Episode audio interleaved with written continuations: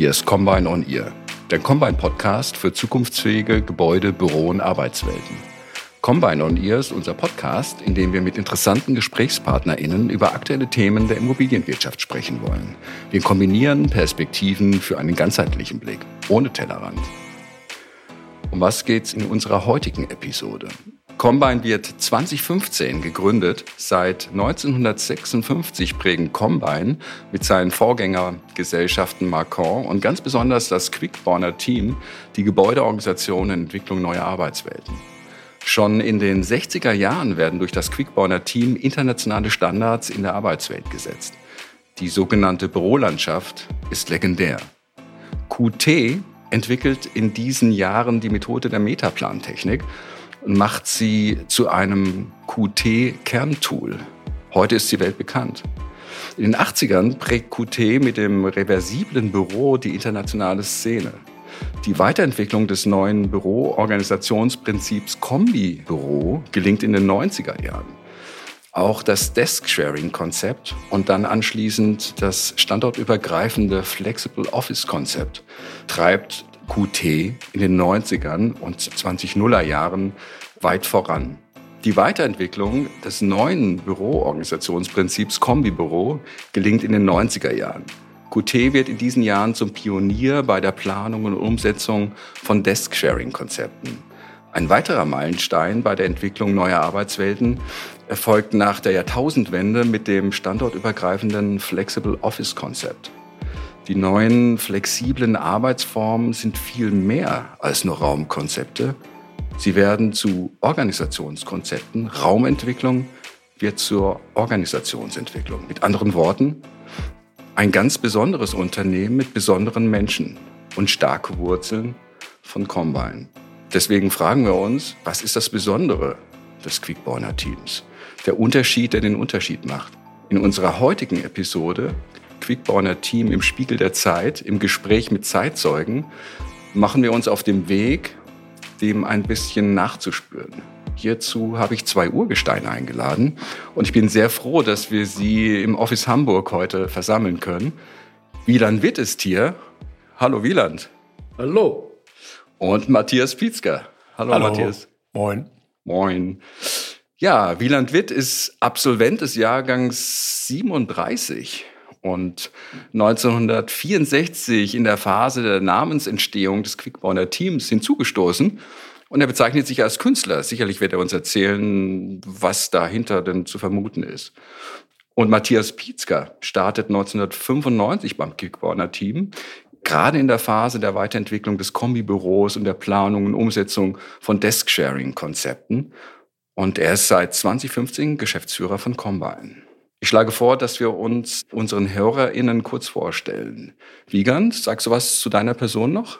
Ja, gerne. Also Jahrgang 37. Ich bin jetzt in diesem Jahr 84 Jahre alt. Das mal so als Erzählung. Siehst du aus wie 65. Das ist klar. Dankeschön. Das ist, freut mich. Hm. Ja, ich bin nach einem Kunststudium, das war etwa der dritte Schub einer irreführenden oder nicht wissenden, wohin wollenden Ausbildungszeit habe ich letztendlich zehn Semester Kunst studiert, angewandte Grafik und wollte Werbegrafiker werden. Bei Abschluss dieser Ausbildung, ich war jung verheiratet, meinte ich, ich müsste nur unbedingt einen Job finden und habe mich bei vielen Firmen in Hamburg beworben. Gunnar und Ja, Otto Versand, Kataloggestaltung, solche Sachen. Und bei dem habe ich mir immer zeigen lassen, wo ist mein zukünftiger Arbeitsplatz? Und da kam ich immer drauf, dass das immer kleine Seele waren, mit etwa zwölf Grafikern und der Chef mhm. ging rum und sagte, nee, nee, das machen Sie mal doch mal, so wollen wir das nicht haben mhm. und so weiter. Da habe ich immer abgesagt. Und dann fand ich eine kleine Anzeige im Hamburger Abendblatt, dreimal fünf Zentimeter, dass ein Verlag in Quickborn einen Layouter suchte. Und da habe ich gedacht, Mensch, da bewirbst du dich mal. Das ist nicht so eine große Firma, die nehmen dich sofort, ne, ist klar. So ein kleiner Laden jemand sucht und äh, habe mich da vorgestellt. Und das war tatsächlich das Quickborner Team. Dieser Verlag war eine kleine Nebenerwerbsquelle, wenn man mal so sagen will, wo diese große Firma ihre Publikationen veröffentlichte. Und da habe ich tatsächlich auch die Buchgestaltung übernommen. Der Chef damals, Wolfgang Stelle, von dem wir bestimmt noch hören werden, der hat mich nach einem Gespräch mit Handschlag eingestellt. Das gibt's heute wohl nicht mehr. Und mein Einwand zum Schluss, ich wollte Ihnen doch noch meine bisherigen Arbeiten vorstellen. Da hat er gesagt, mich interessieren Ihre Vergangenheit nicht. Ich möchte nur wissen, was Sie für uns in Zukunft tun können. Das war ein unheimlicher Vertrauensbeweis mhm. und der hat sich also über 50 Jahre gehalten. Ja, sehr schön. Bist der längste Mitarbeiter, das kann man, glaube ich, sagen. ja, 50 Jahre. Du bist ja immer noch dabei. Also das auch nochmal hier für die Welt hinaus posaunt. Insofern, Aber nur geringfügig beschäftigt. Ja, es kommt auf die Wirkung drauf an, nicht auf die, ja. die, Quantität der Beschäftigung. Also mein Einstieg beim Kickball-Team war nicht unähnlich, weil ich war auch jung verheiratet. Das ist schon mal, das ist schon mal ähnlich. Und ich habe auch auf eine Anzeige reagiert. Was mich damals schon begeistert hatte, das war, dass das Kickball-Team keine fest zugeordneten Arbeitsplätze hatte. Und zwar, die Bewerbung war 94 und angefangen habe ich dann, glaube ich, Mitte März. Und damals bei Herrn Münstermann und Herrn Jäger, der die Einstellungsgespräche führte. Und die haben sich auch für die Vergangenheit interessiert. Aber ich glaube, am Ende waren sie nicht unzufrieden mit dem, was sich dann entwickelt hat. Und das hat mich auch begeistert seinerzeit, als ich las, keine festen Plätze, wir sind Berater, wir müssen mobil sein, im Kopf, aber auch physisch. Und das hat mich sehr angesprochen und bin deswegen zum Kickballer Team gekommen und ähm, habe es nicht bereut, heute noch bei Combine zu sein. Mhm. Also ich bin ja, wir sind fast ein Jahrgang, ähm, Matthias Pietzka. Wusste ich auch schon vorher. ja. Und keinen Arbeitsplatz zu haben, äh, habt ihr beide als bemerkenswert und auch als Anreiz äh, oder keinen festen. Das ist, finde ich, eine Besonderheit. Das ah, da muss ich auch sagen, ich darf aus dem Nähkästchen plaudern, Wieland, weil das erzähle ich auch immer gerne äh, den Kollegen, die bei uns neu anfangen. Ich kam also 15. März, keine Ahnung, ins Büro und setzte mich an einen Platz, weil sie setzte irgendwo hin und dann sagte Frau Jessen, du wirst dich erinnern, sagte, da nicht, da sitzt der Lindler. Hm, da fängt er gut an. Dann setze ich mich gegenüber und dann sagt sie, da auch nicht. Da sitzt er fit. und da habe ich dann gedacht, alter Schwede, erster Tag, hm, kann ja angehen. Da habe ich aber den dritten Versuch, durfte ich sitzen bleiben. Und naja, so ist das im Leben. Nicht, nicht alles funktioniert von Anfang an. Ja, hattest du immer von Anfang an gesucht, auch Nein, ich habe mir, hab mir den einfach genommen. Siehst du, so läuft's. Hm. Und es war auch immer einer frei. Ja, das war nicht im Sinne der Ideologie des Quickball Teams natürlich. Hierarchie galt ja nicht, aber ich habe mich da einfach drüber weggesetzt. Das ist auch eine Form von Hierarchie. die Ideologie des Quickborner Teams. Könnt ihr darüber was sagen? Wie würdet ihr die ja, beschreiben? Ab, absolute Demokratie. Ganz flache Strukturen nach oben und sehr breit unten. Was ja auch später, kommen wir vielleicht noch drauf, zu den Konflikten, die dem Quickborner Team geführt hat dass die sich spalte in Metaplan und Quickball-Team. Mhm. Demokratie ist eine große Herausforderung. Die funktioniert ja, die ist ja auch regelgebunden. Sonst habe ich ja chaotische Strukturen. Ihr habt aber sehr viel gemacht. Ihr habt Produkte entwickelt ohne Ende. Ihr seid in die Welt rausgegangen. Ihr habt die ganze Welt beraten. Ohne Regeln geht es ja da nicht. Ja, aber da gibt's den Mythos doch, ich meine, wir war, also jetzt, ich bin ja vergleichsweise zu dir Rookie, aber natürlich war die Bürolandschaft, das Office Landscaping, das war natürlich in Verbindung auch mit dieser Organisationsmethode, Moderationsmethode Metaplan, das war schon ein Türöffner für, für sagenhafte Projekte und äh, eben auch außerhalb Deutschlands. Und was, wie war das noch? New York Times irgendwie schrieben doch, die Quickfire Team sind was Radicals. The Radicals, ne? The German. The German Radicals, Radicals äh, verändern also das Büroprinzip und das war, glaube ich, ja der, der, dieser dieses völlig Neuartige war, eben jetzt Büros nicht als gegeben zu nehmen, hinzunehmen und zu sagen, da weiß ich, so und so viele Menschen, so und so viele Tische in, in, in Einzel- und Doppelräumen, sondern sich mit den mit Büroprozessen, Bürokommunikation zu beschäftigen und dann dieses Begriff des kybernetischen Systems eben zu gucken, wie was ineinander greift und passt. Und dann war das, heute sagen wir Activity-Based Working und vor 50 Jahren haben wir Bürolandschaft gesagt. Ne? Und das ist ja auch eine schöne Analogie, Landschaft. Ne? Man kommt irgendwo zur Ruhe in der Landschaft, irgendwo ist es Ameisenhaufen und irgendwo ist es Melting Points und das ist schon damals, das war natürlich eine große große Geschichte. Und ich meine, wenn, wenn man so zurücklegt, hat jetzt mit Inhalten nichts zu tun, aber ich habe ja auch viel gelacht, lache immer noch viel davon abgesehen, aber wenn wir uns unterhalten haben, wie früher Beratung war und ihr dann mit dem Frachtflieger nach Amerika flogt und hinten drin so, und das waren dann die einzigen Menschen, um dann eben Dupont und wen ihr beraten habt, zu beraten, da denkt man heute echt schon, also was das überhaupt war. Ne? Und ich glaube, dass das Quickfire-Team hat auch, obwohl es immer eine Nische war, aber sie hat den Begriff der Unternehmensberatung, das Unternehmen berät, ihre Arbeit zu machen und nicht strukturell, sondern räumlich, das war die Erfindung des Quickborn-Teams, beziehungsweise eben der Brüder Schnelle, die das extrem intellektuell und sehr visionär betrachtet haben. Ja, das ist ja so, die Schnelles kam ja aus der Möbelbranche. Mhm. Und äh, diese beiden Brüder, die entwickelten sich anders, als der Vater vielleicht gedacht hat. Die wollten nicht mehr Möbel später verkaufen, sondern die hatten die Idee, dass man mit den Möbeln auch das Büro verändern muss. So. Und die kamen auf die Idee, eben, was weiß ich, Büro, größere Büros zu bauen, keine Einzelzimmer mehr, sondern Gruppenräume zu machen und solche Sachen. Und dabei kam ihnen dann auch die Idee, dass sie sagen, die alten Prinzipien lassen sich in diesem großen, in einem neuen großen Raum nicht umsetzen. Da muss man neue Ideen entwickeln, neue Organisationsprinzipien und solche Sachen. Und dadurch sind die, so sind die auf diese Beratung gekommen, wenn einer jetzt dieses, so ein artiges Büro bereit war zu bauen, dann waren sie auch gleich drin in der Beratung für die Organisation, innerbetriebliche Organisation, Arbeitsabläufe und sonstiges. Ja. Und dadurch wurden sie eben auch Berater, Planer und Organisationsplaner, wenn man so will. Ja. Wie ist es denn eigentlich zu dieser Sichtweise des kybernetischen Systems da gekommen? Das ist ja sehr ungewöhnlich. Auf die Idee muss man ja erstmal kommen. Ja, wo, wo ist denn einer der Schnellerbrüder im Moment? ich glaube, das war die Gesicht eines Regelkreislaufes und in dem Rahmen eines Regelkreislaufes die Abhängigkeiten zu spüren und sagen, wie was von einem, von etwas anderem beeinflusst wird und welche, in welcher Umgebung sich bestimmte Dinge entfalten können, dass das System noch funktioniert. Und das sind ja, wir sagen, wenn man das jetzt sehr weit äh, in diese Zeit trägt, dann sind das ja immer noch Gedanken, die wir tun, nur nicht eben vielleicht als ein kybernetisches System, sondern etwas freier interpretiert. Aber das war damals so die, dieses Muster eben nicht äh, einfach nur so einen bestimmten Fokus anzunehmen und sagen Tische oder Stühle oder Besprechungsräume, sondern eben es als Gesamtkunstwerk zu verstehen und im Rahmen dieses Regelkreislaufes die richtigen räumlichen und mobiliartechnischen Lösungen zu finden. So würde ich es mir erklären als jemand, der aber erst 95 angefangen hat. Das ist schon richtig, was du gesagt hast. Puha, aber ich muss mal doch auf mich zurückkommen, weil ich ja als Grafiker dort eingestiegen bin. Als Künstler? Als Künstler sozusagen. Und dann kamen Aufgabenstellungen auf mich zu. Also wenn du Künstler bist, dann kannst du ja auch mal die Raumgestaltung übernehmen.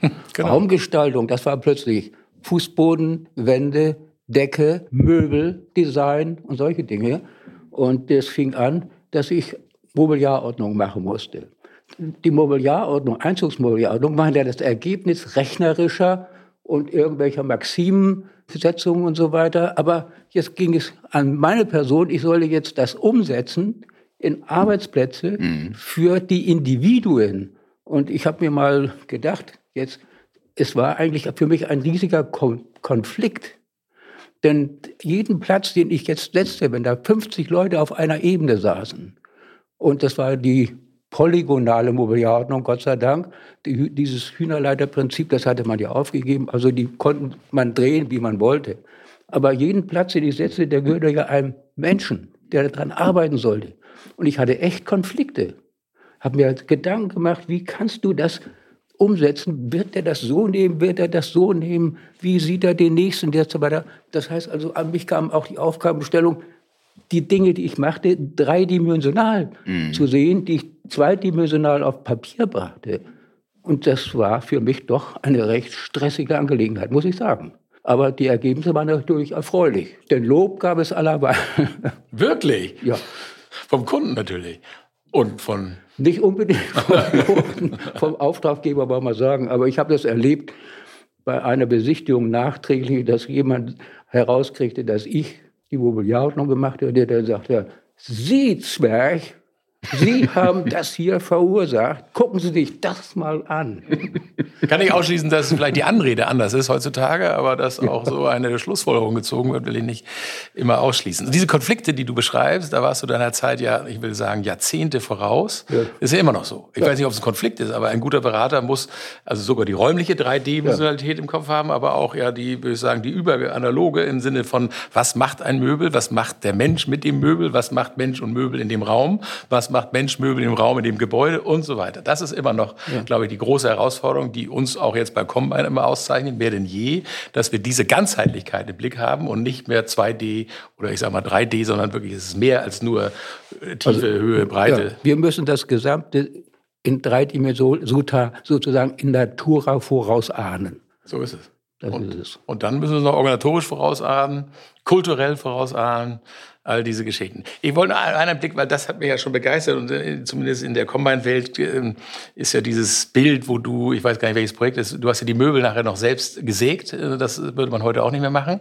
Und dann hattest du ja, ich glaube, es war die Dresdner Bank, war es nicht das Projekt, wo du dann sozusagen in Miniaturaufstellungen dann die, die Möblierung erarbeitet hast. Ja, ja, wir haben das ja in 1 zu 50 Modellmöbelchen ja gemacht. Das, äh, die Idee kam aber schon bei der BP in Ende der 60er Jahre, dass man auf dem Plan damals auch in 1 zu 50 äh, die Möbelchen stellte mhm. und dann konnte man die Abteilung heranrufen und sagen, guck mal, so sieht es aus. Ja.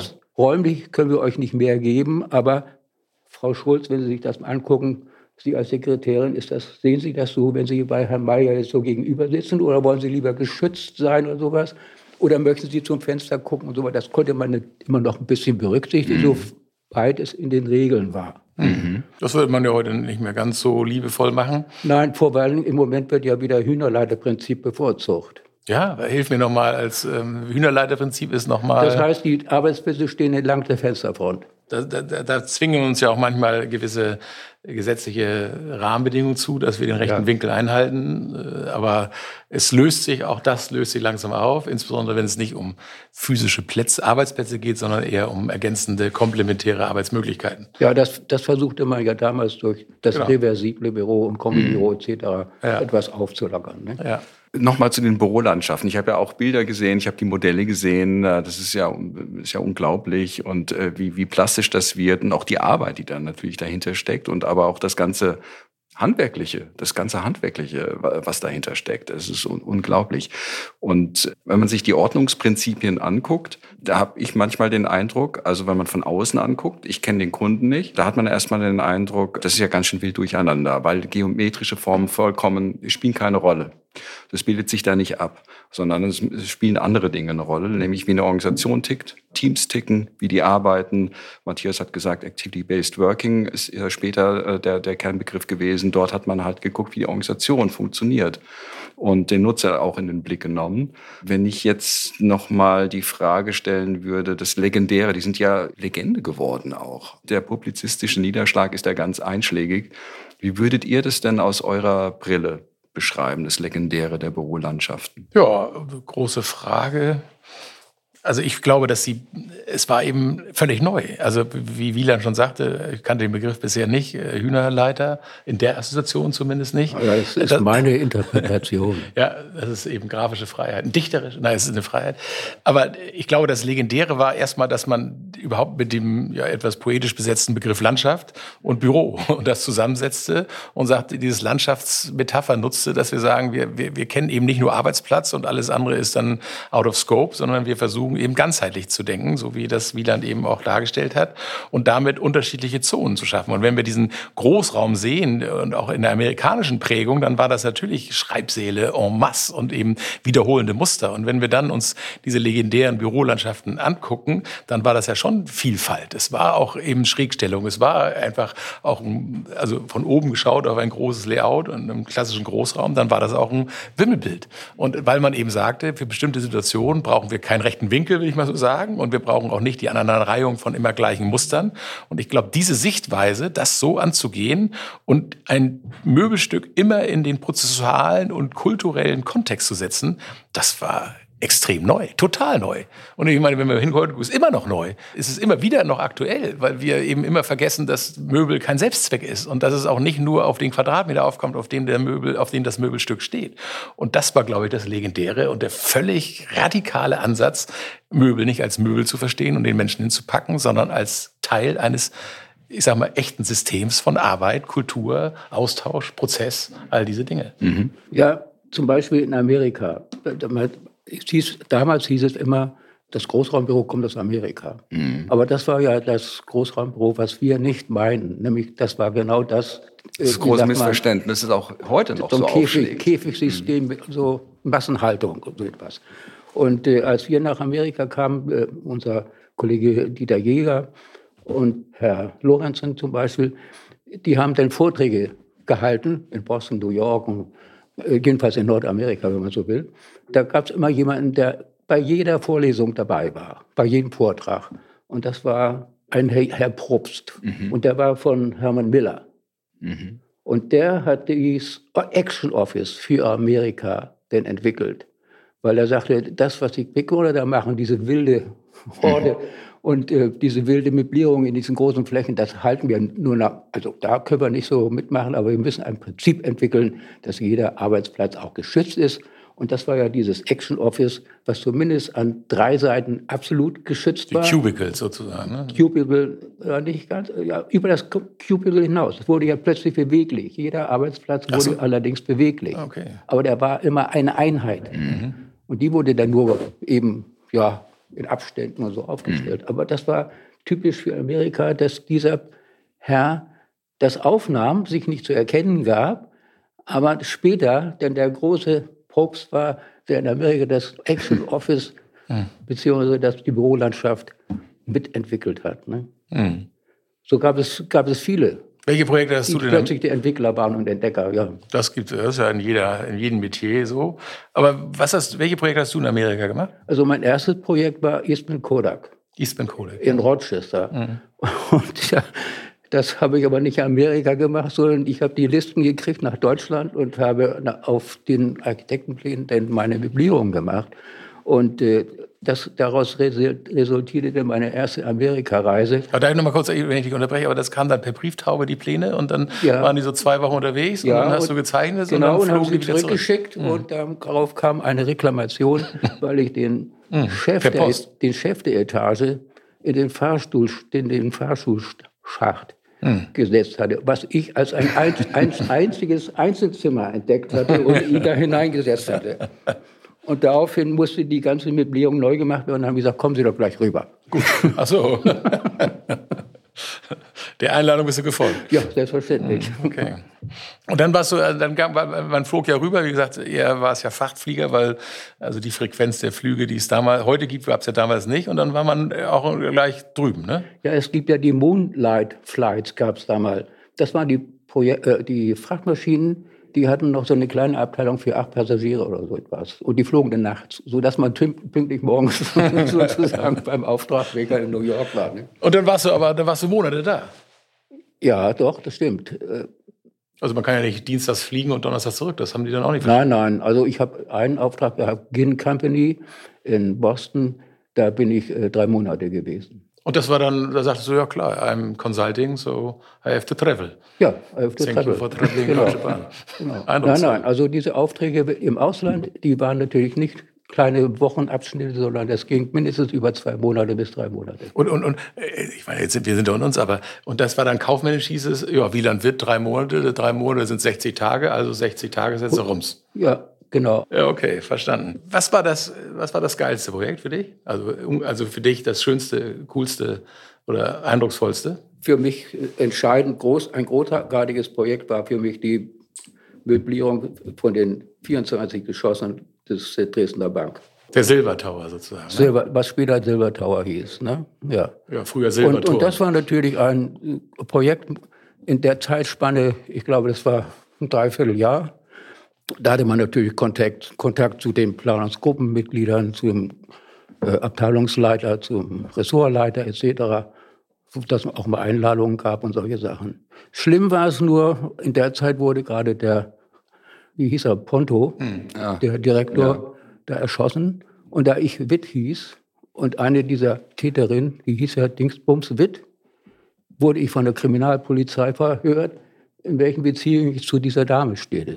Weil ich ja zu der Zeit gerade bei der Dresdner Bank auch tätig war. Mhm. Das war nicht so angenehm. 70er Jahre, muss es sein. Ja. Mhm. Also ich wurde befragt und ich ahnte gar nicht, worum es erstmal ging. Ich wusste zwar, dass der Ponto da erschossen worden war, mhm. etc., aber warum sie plötzlich bei mir ankam. Mhm. Naja, dann war man als, als Quickborner Team sozusagen engagiert für die Belegungsplanung dieses ähm, Dresdner Bankhochhauses. Und dann war es deine Aufgabe quasi, das ist ja dieses legendäre Bild, glaube ich, ne? wo, ja. wo du dann da mit, ja, mit den Mustermöbeln... Die X-Pläne da an der Wand habe und so weiter. Und, und dann hat man dreiviertel Jahr Zeit gehabt, 24 ähm, Geschosse durchzuplanen. Ja. Was hat da den Unterschied gemacht bei diesem Projekt? Ich hatte ja, also bei 24 Geschossen, für jedes Geschoss wurden ja die Beteiligten auch mhm. eingeladen, die dann wiederum in meinem Entwurf herumpulen ja. und so weiter. Und ich vorher schon Fotos gemacht hatte, damit ich die nachher wieder richtig hinstellen konnte. Ne? Und da waren alle Menschen, also 100 Prozent der Leute waren da. Ja, also ich würde sagen, 25 Prozent der Leute waren da schon. Ich glaube, in Frankfurt war das auch damals das höchste Gebäude, ne? damals, damals war es das höchste Gebäude, ja. Commerzbank kam später. Die kam später. Das, das war ja auch kein Großraum mehr. Nee, das war, glaube ich, das erste Hochhaus, das man als Kombibüro genau, geplant genau. hat. Das war dann die Aha. von dir besagte Weiterentwicklung eines ja, aus Schweden kommenden Prinzip des Kombibüros. Und das haben wir dann in dem Commerzbank Tower. Das, da war der Architekt ja Sir Norman Foster. Ja. Und bei der Dresdner Bank war das das Büro äh, ABB. Ja, dieser Unterschied äh, Bürolandschaft, Landscape und Kombibüro, wie würdet ihr den beschreiben?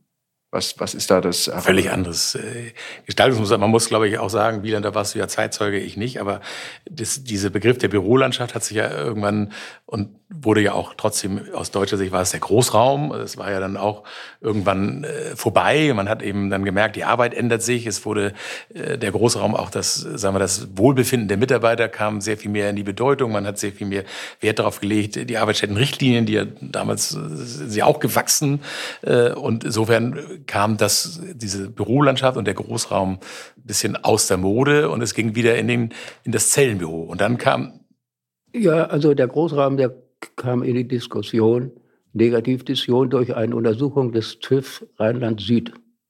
Die haben Großräume allgemein untersucht. Von, wenn ich da sage, das waren 25 Großräume, die sie untersucht haben, waren nur drei, die vom Team geplant waren. Aber da, hat man, da hieß es immer, der Großraum macht krank. Mhm. Ja. Und äh, sowas frisst sich natürlich sehr schön als Argument bei vielen Großraumgegnern die, und Angestellten auch.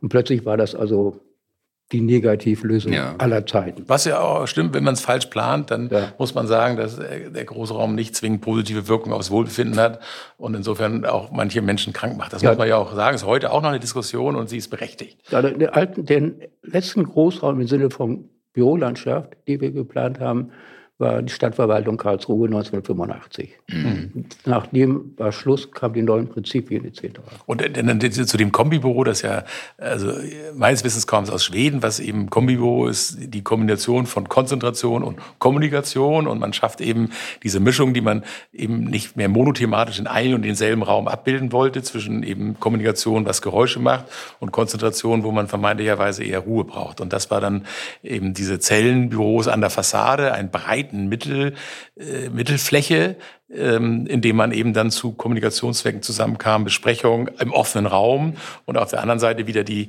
die Einzelbüros, Doppelbüros, voll verglast, damit in der Innenzone eben viel Licht ist äh, und eben man auch immer sehen konnte, ist man, kann man überhaupt mhm. in das. Einzelbüro reingehen, ist da gerade eine Beschäftigung, ist mhm. der hoch konzentriert und das war, glaube ich, nicht die, die Schlussfolgerung auf, äh, ja, die, die Großraum nicht mehr, das passt nicht mehr, sondern das war eben eine Weiterentwicklung äh, aus allen Bü Bürokonzepten, mhm. eine gute Kombination hinzukriegen und man muss eben sagen, das ist auch, ist es gar keine jetzt schlechte Lösung, es wird nur so ist ein hoher Standard, weil wir eben, man muss das B- und Entlüften in den Mittelfluren, man muss einen hohen Tageslichtanteil in die Raumtiefe bekommen mhm. und dadurch lebt es eben viel mit Glas und es hat eben, was heutzutage ja auch immer noch mal wieder zumindest geprüft wird, es hat eine, eine starre Struktur, mhm. ja, weil wir ein klares Muster haben von Einzel- oder Doppelräumen, ein klares Muster von Flächen in der Mitte, die offen sein müssen, sonst funktioniert mhm. es mit B- und Entlüftung nicht äh, und das äh, ist etwas, was dann in den 90er Jahren Jahren war es, glaube ich, in Hamburg, in Deutschland war es ja Edding, die das erste Kombibüro so durchgesetzt haben oder realisiert haben und jetzt auch daran arbeiten, gerade die Modifikation. Ähm, und das war, das war schon auch ein guter Wurf. Und ich mhm. finde eben, und das ist jetzt was, wo wir jetzt kommen, ist ja, wenn wir sagen, äh, ich sag mal, Tätigkeitsprinzip ist ja nicht mehr die Festlegung auf ein Konzept und alles muss dann diesem Konzept folgen in einem Unternehmen, sondern die große Herausforderung heute ist ja, einerseits, dass wir sagen, wir müssen das Beste auf allen Konzepten versuchen, wirtschaftlich, sinnvoll und für die Kultur des Unternehmens und den Arbeitsprozess mhm. abzubilden. Also diese Module zu entwickeln und nicht ein Konzept über das ganze Unternehmen zu kippen. Mhm. Und die zweite große Veränderung, eben, das merken wir nun in den letzten zwei Jahren, ist eben, dass nicht ja nur der, der Büroraum das alleinige, der alleinige Ort ist. Da haben wir nun schon auch 100 Podcasts zu gesendet. Aber das ist eben jetzt bei dem Büro, ist nur noch die Ergänzung auch zu anderen mhm. Umfeldern. Und äh, lange Antwort auf die Frage, was ist ein Kombibüro? aber ähm, deswegen höre ich jetzt erstmal auf. Die, das Kombibüro hat ja, war das auch das prägende Prinzip ähm, für den Umzug der Bundesregierung nach, nach Berlin? Nein. Das hatte, das, das, da lag überhaupt kein Konzept auch seitens der Regierung nicht vor. Mhm. Da ging es darum, wie man die Einheiten, die Ressorts aus Bonn in welchen Gebäuden in Berlin unterbringt. Die Gebäude wurden natürlich untersucht. Äh, teilweise waren das sogar denkmalgeschützte Gebäude und so weiter. Und äh, ich hatte auch einen Planungs, äh, ein, ein Ministerium zu beplanen. Das war das Bundesinformations, mhm. Bundesinformationsamt, die dann in Berlin in ein Gebäude eingezogen sind, was eigentlich früher mal die Reichsbank in Berlin war. Und das Raumprinzip war, glaube ich, Das Raumprinzip ist Zellenbüro geworden, ja. Äh, das Raumprinzip, wie es bestand, war zum Beispiel an zwei Seitenflügeln, dass der, ein Flur mit Fensterfront und die Zimmerfront zu der nächsten äh, Fensterfront war. Und die haben aber in diesem Gebäude tatsächlich die Architekten nochmal einen Flügel, ein, wie sagt man, Bund, ne? einen, einen Bund mhm. dazugelegt, sodass jetzt der Flur der Mittelpunkt war und so. Aber sowas wurde auch eben meinerseits mit den entsprechenden Planern vom Bundesbau, Bundesbau, Bundesbau mhm. diskutiert etc. Mhm. etc. Weil ja entsprechend unserer Berechnung des Flächenbedarfs musste man ja dieses Gebäude anpassen, wenn man sagt, mhm. wir wollen da gerne hin. So, und dann ergaben sich eben bei Diskussionen die Möglichkeit, Mensch, da können wir doch noch. Ne? Und so. Mhm. Und was hast du noch für Auslandseinsätze? War, war, Schweden war auch noch dabei oder war das Werner Lindler? In allein? Schweden war ich mit Werner Lindler, aber das in Schweden, äh, das war eigentlich mein erster organisatorischer Auftrag, den ich dort machen musste und zwar alleine. Und ich, und ich habe hier kein Wirtschaftsseminar oder sonstiges Seminar. Examen oder sowas jemals durchgemacht, sondern ich habe nur in den vier Jahren, die ich dann schon da war, eben die Prinzipien des Kriegmanner Teams kennengelernt mhm. und gesehen, wie sie angewendet werden. Und das musste ich in Stockholm umsetzen. Und das war, war Scandinavian Airlines? Das, das, nee, das war Svenska Postbanken. Svenska Postbanken. Mhm. Und, und jetzt mal, bevor wir das nochmal kurz erläutern, was da der Organisationsauftrag war, aber wie kamen dann aus deiner Erinnerung die Anfragen, die kamen sozusagen aus dem Bekanntheitsgrad im Bürolandschaft und Team. Ja. Und dann kam ein Briefumschlag und hieß, könnt ihr uns nicht Ja, ja, nein, nein, ich, ich, weiß, dass äh, in Quickborn auftauchte ein Herr Fludin, äh, der war äh, Ressortleiter von irgendeiner wichtigen Sparte der Postbank damals. Und der hatte das über einen Vortrag ja. erfahren, mhm. was wir machen. Mhm. Und äh, hat sich sozusagen vorher mal per Diskussion schlau gemacht, ob das vielleicht für die Postbanken passt. Und das ist ja auch tatsächlich so damals noch gewesen, dass die Postbank ja noch viel manuell erledigt ja. und solche Sachen. Aber ein wichtiger Punkt dabei war aber auch, ein, äh, ein, herauszufinden auf dem Gebiet der Organisation, wieso Fehlbuchungen von Geldbeträgen entstehen. Und äh, das war für mich wirklich ein Problem. Und äh, weil das in die Statistik hineinging und solche Sachen, äh, so dass ich äh, auf eigenen Entschluss einfach in Berlin bei einem Professor für Mathematik, Professor Hengst, angerufen habe, er müsse unbedingt nach Stockholm kommen, weil ich ein Statistikproblem hätte. Und er ist auch wirklich gekommen und er hat das sehr schnell gelöst und fragte, wo er das in Rechnung stellen sollte. Und habe ich gesagt, schicken Sie es ans Team. Das ist auch anstandslos durchgegangen, weil man erkannt hat, da war der Herr Witt überfordert. Das, und, und, aber, aber, aber, ich bin bei der Firma geblieben. also Quickborn Team oder Svenska Postbank? meines Wissens war es Quickborn Team, ja. Das ist heute auch noch so. Also, meines Wissens zumindest. Ja, ja. Also, und eine Stärke vom Combine sollte es sein, auch weiterhin, wenn man was nicht kann, sollte man sich Hilfe holen. Ja, ja, Tala Svenska Inte. Ja. und, äh, aber, aber äh, dann, dann, kam sozusagen Herr Schnelle oder Herr Jäger und sagte so, äh, Wieland, jetzt haben wir hier Svenska Postbanken und jetzt Organisationsauftrag. Es geht jetzt nicht nur um Möbelschnitzen und hinstellen, sondern es geht darum, auch die Organisation ein bisschen anzugucken, im Sinne von, wie können wir die Prozesse bestmöglich in den Raum packen. Ne, so. Und dann ja. fährst du dahin mit einem fließenden Schwedisch, ja. bisschen brüchiges Englisch, aber ganz gutes Norddeutsch. Nein, nein, wir haben ja bestimmte Erfassungssysteme entwickelt, materiell, informationell etc. etc. Dafür gab es ja Vorlagen sozusagen, Formalitäten, die man, die man, verwenden konnte. Mhm.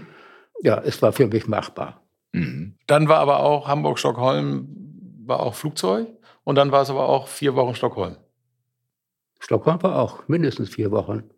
Und dann wieder zurück und dann wieder ja, vier Wochen. Genau, dann, ja, ja. Hm.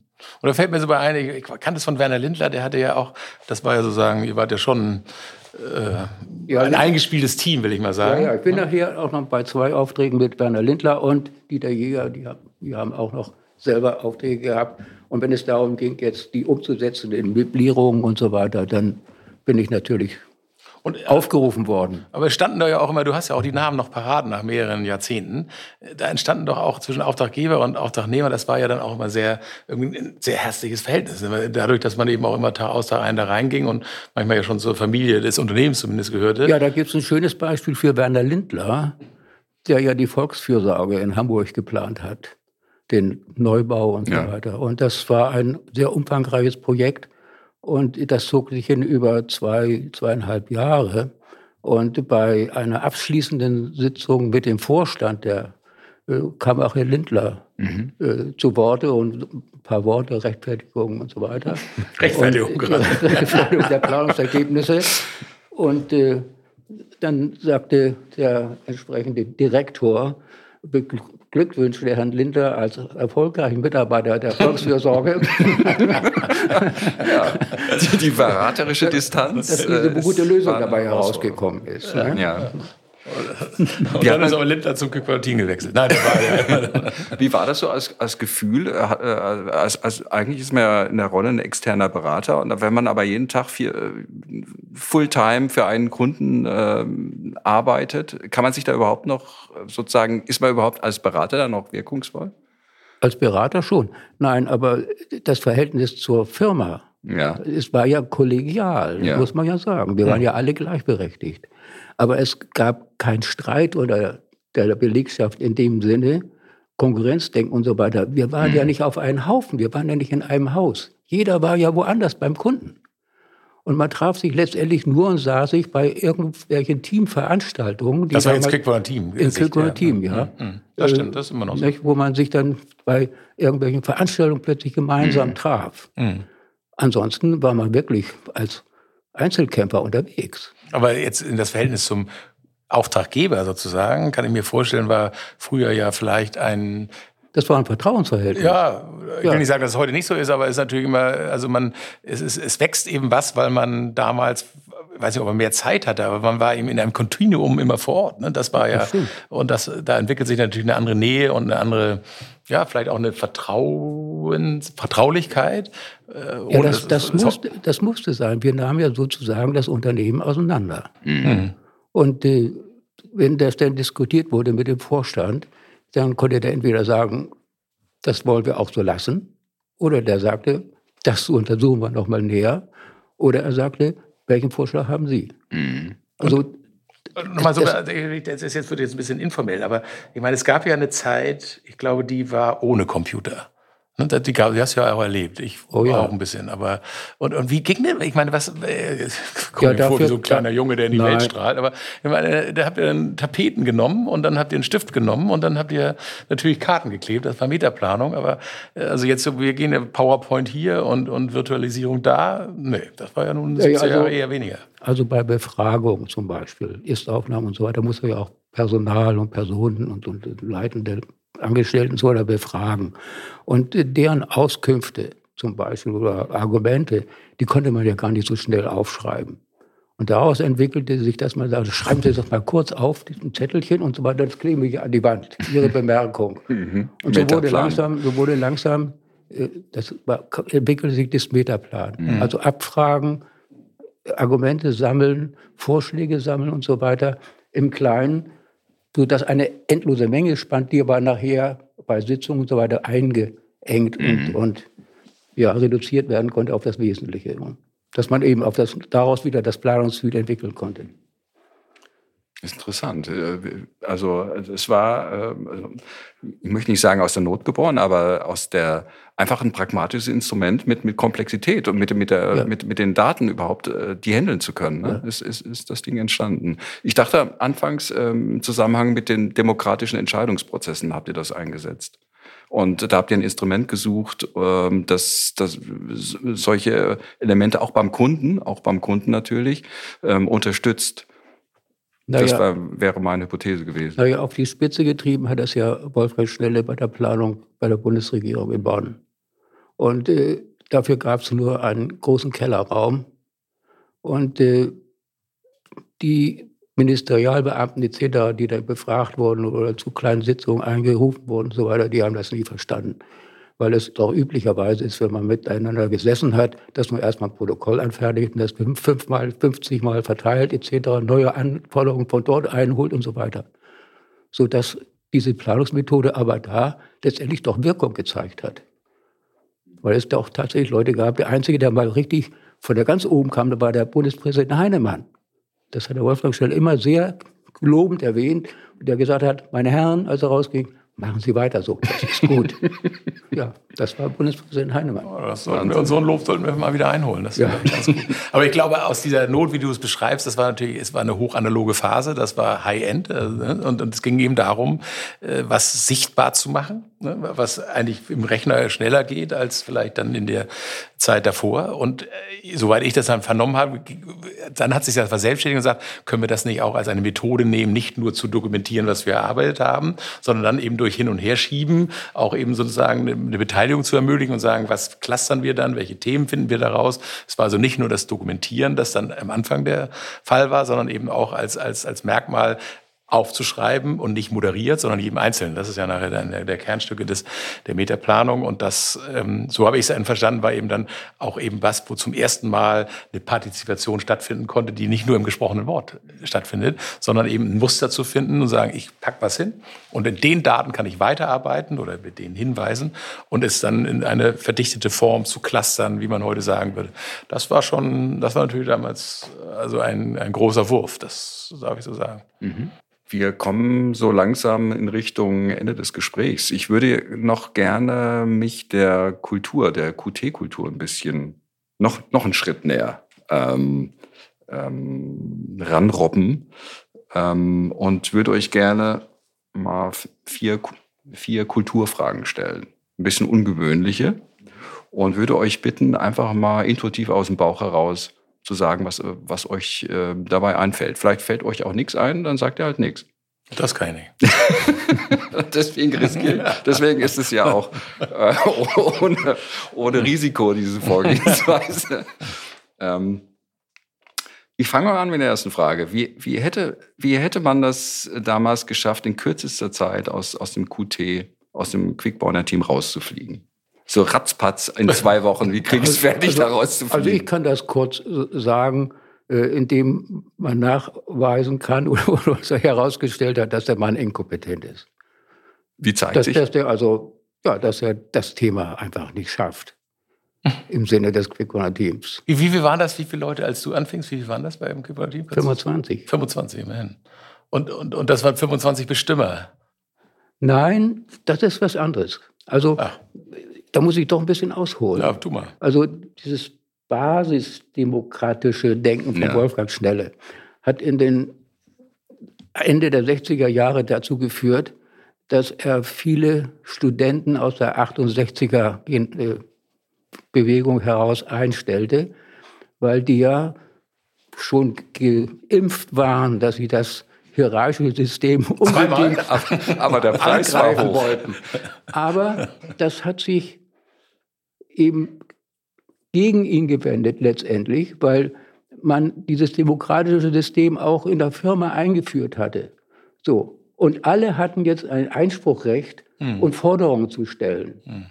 Und äh, das ging so weit, als etwas, die, eine kleine Finanzkrise entstand, dass diese alle Teilhaber sozusagen verlangten, dass jetzt die beiden schnelle Brüder ihr Vermögen mit in die Firma reinbringen. Mhm. Und daraufhin entstand ein Zwist, äh, sodass der Wolfgang Schelle sagte, ich mache nur noch weiter auf dem Gebiet der Metaplan, mhm. wie sich später herausstellte. Wer kommt mit zu mir rüber? Mhm. So, und dadurch entstand diese Spaltung. Mhm. Und der meiste Teil hat gesagt, das Geld haben wir aber verdient mit unserer Bauplanung. Und damit bleiben wir. Und dadurch ist es, mhm. der Metaplan hat sich abgetrennt, ist aber im Besitz der Quickborner äh, Brüder geblieben, in Quickborn, das Büro und so weiter. Und die anderen, der Rest ist nach Hamburg gezogen. Mhm. Und äh, beide Unternehmen haben sich weiterhin sehr gut dann entwickelt, das muss man mhm. sagen. Das bedeutet, ähm, dass hier ein, ein, ein demokratisches Prinzip tatsächlich auch zu einer zu einer Neugründung auch zu, ja. oder Ausgründung, ja. wie auch immer. Der Gründer ist gegangen, äh, eine, eine prägende, die prägende Persönlichkeit des Quickborner Teams gegangen, aufgrund dieses Organisations- oder dieses Entscheidungsprinzips. Also das wurde richtig ja. ernst genommen. Ja, das wurde ernst genommen und aber das ging dann an die Basis, an, mhm. an die, mhm. wie sagt man? An die Substanz. An die Substanz. Mhm. Und damit war einfach der Knarschpunkt erreicht. Ne? Kommen wir schnell zum nächsten Thema. gehört dazu zum Leben. Ich meine, hätte es die Trennung nicht gegeben, würden wir hier anders sitzen und wären wir vielleicht auch glücklich, aber so sind wir es auch. Also. Nee, wir können ja Metaplan als Berater einrufen, wenn wir ein Problem haben. Ja, können wir machen. Die, die zweite Frage wäre, wie, wie hätte ich das denn geschafft, zum, in zwei, möglichst in zwei Wochen in der kürzesten Zeit zum Helden zu werden, zum, zum QT-Helden? wenn Sie aus dem Auftrag, den Sie erledigt haben, drei neue kreieren können, mhm. dann sind sie schon sehr war das früher so? In zwei Wochen finde ich auch eine ganz coole Benchmark, muss ich zugeben. Also das äh, Hut ab, das wäre heute auch noch so. ich glaube, wir hatten keine Helden. Ah, das finde ich ganz sympathisch. Ja. Mhm. ja.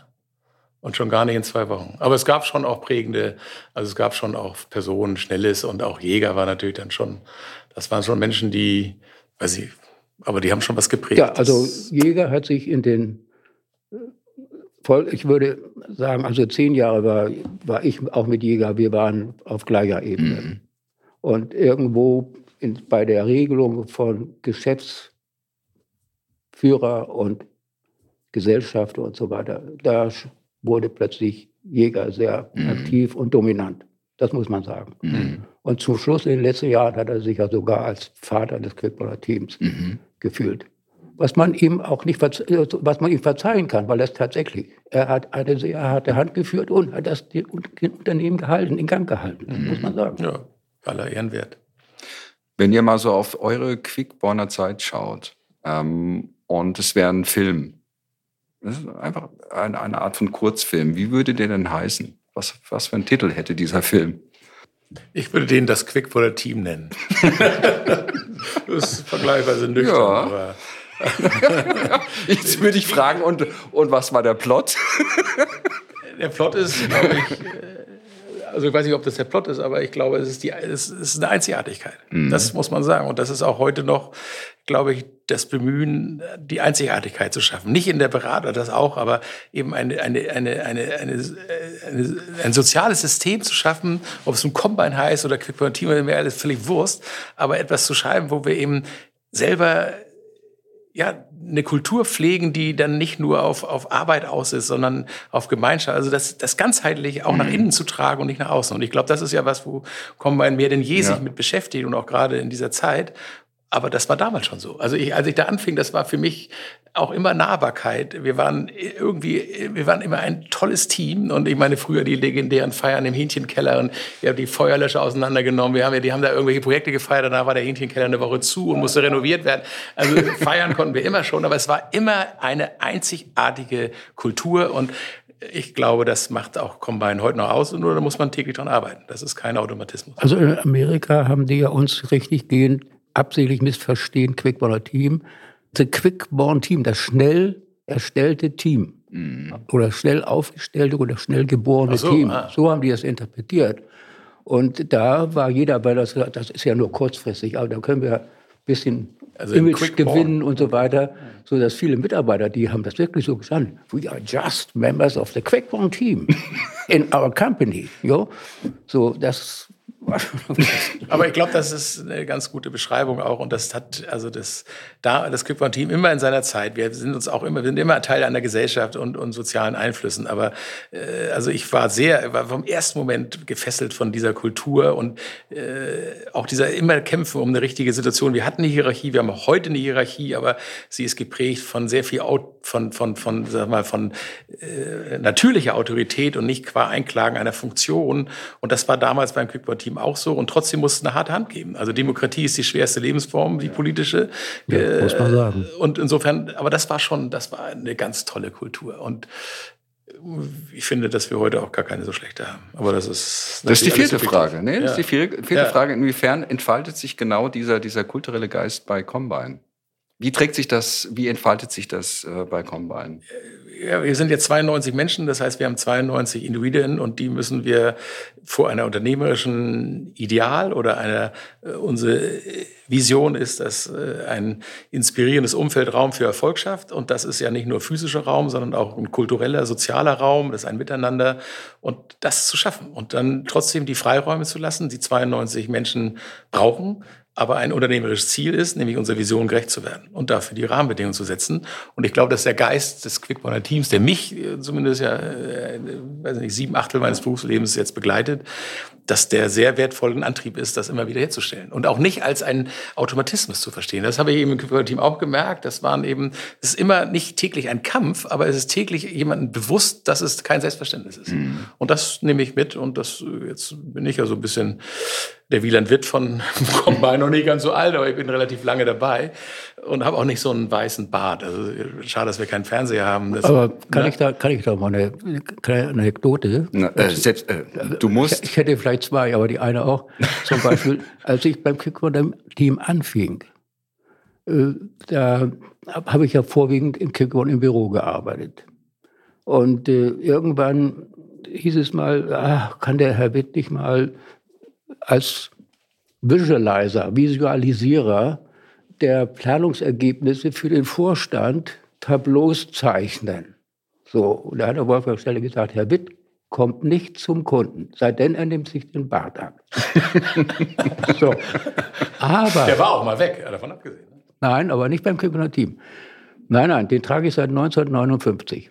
So, Dafür aber, ist er kurz. ja, wenn ich beschneiden würde, dann, so, okay. dann würde ich schon drüber stolpern, ist klar. Nein, aber kurz darauf wurde ich versetzt zu einer Planungsgruppe GG, Planung für ein Versandzentrum Carmen zum Beispiel, aber in der Peute in Hamburg.